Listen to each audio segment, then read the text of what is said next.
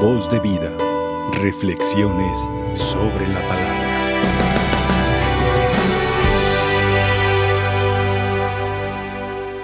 Sobre todo el Evangelio que acabamos de escuchar, llamado así la multiplicación de los panes, pues es un acto o un milagro que se sigue actualizando, misa tras misa se sigue actualizando la multiplicación de los panes. En cosas sencillas, en datos sencillos. Primero, en los datos bíblicos. El número 7 en la Sagrada Escritura significa plenitud. ¿Cuántos panes tienen? Siete. Con eso hay. ¿Por qué? Porque es la plenitud del alimento. Y, y comieron, dice el Evangelio, dice San Marcos, que comieron unas cuatro mil personas y con lo que sobró se llenaron siete canastos. Y es un dato curioso, porque de la plenitud del alimento sobra la plenitud del alimento. ¿Para qué? Para que todos sigan comiendo. Y eso sucede en la Santa Misa. Misa tras misa sucede.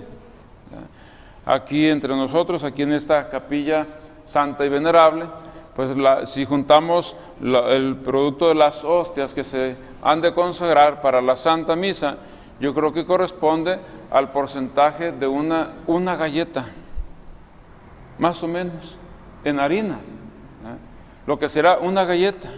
Y en las iglesias lo que sería una pieza de pan y lo que se consagra.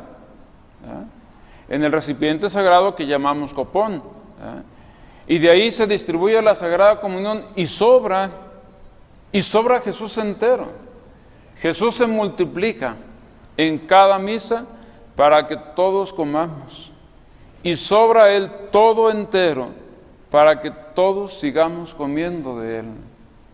Imaginemos si Jesús no se multiplicara hace muchos años atrás que nos lo hubiéramos acabado. Muchos años atrás. Pero Jesús se multiplica. Jesús se sigue haciendo presente en su cuerpo, en su alma, en su sangre, en su naturaleza divina, en su naturaleza humana. Se sigue haciendo presente y se sigue multiplicando. Porque así nos corresponda en la Sagrada Comunión una pequeña partícula de la hostia consagrada.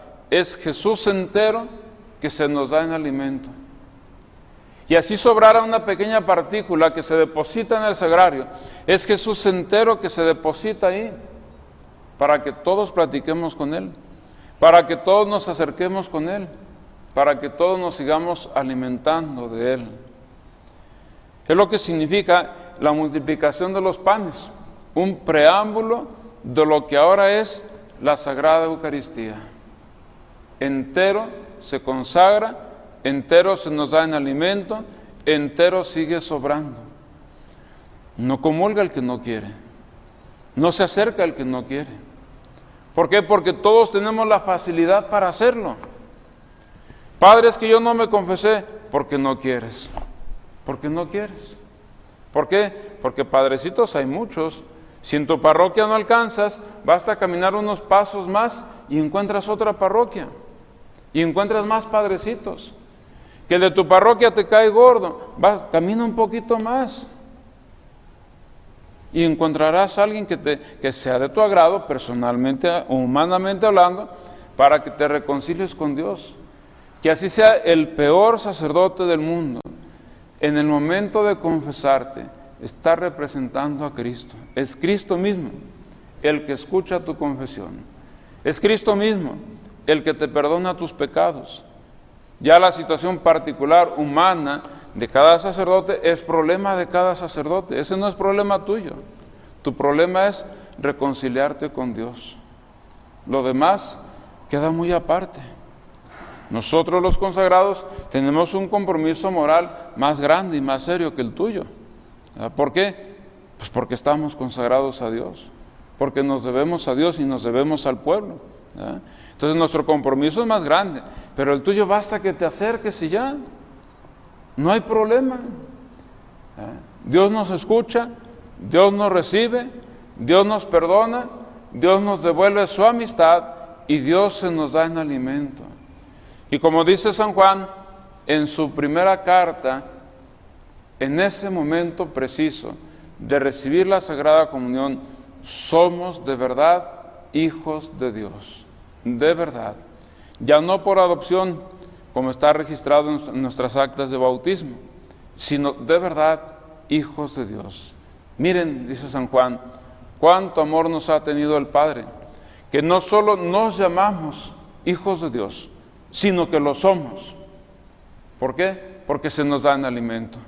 ¿Por qué? Porque se sigue multiplicando. ¿Por qué? Porque está con nosotros.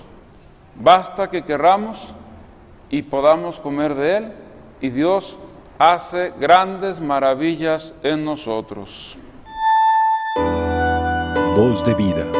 Reflexiones sobre la palabra.